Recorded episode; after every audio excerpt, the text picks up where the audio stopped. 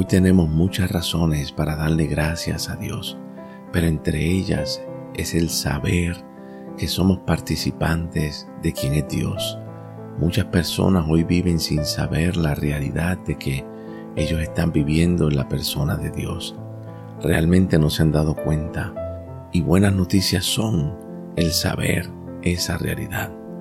Por eso hoy le agradecemos a Dios, porque podemos decir como el apóstol Pablo cuando dijo en Colosenses capítulo 1, estamos agradecidos al Padre que nos ha capacitado para participar en toda la porción de la herencia de los santos en luz.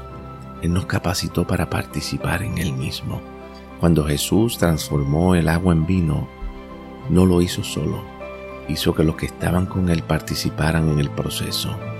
Cuando Dios, por medio de Jesús, alimentó a las multitudes con los cinco panes y dos peces que tenía un niño, hizo a los discípulos participantes de esa realidad también. Cuando Jesús levantó a Lázaro, dijo, muevan la piedra, hizo que los que estaban con él, los que estaban allí, fueran parte del proceso.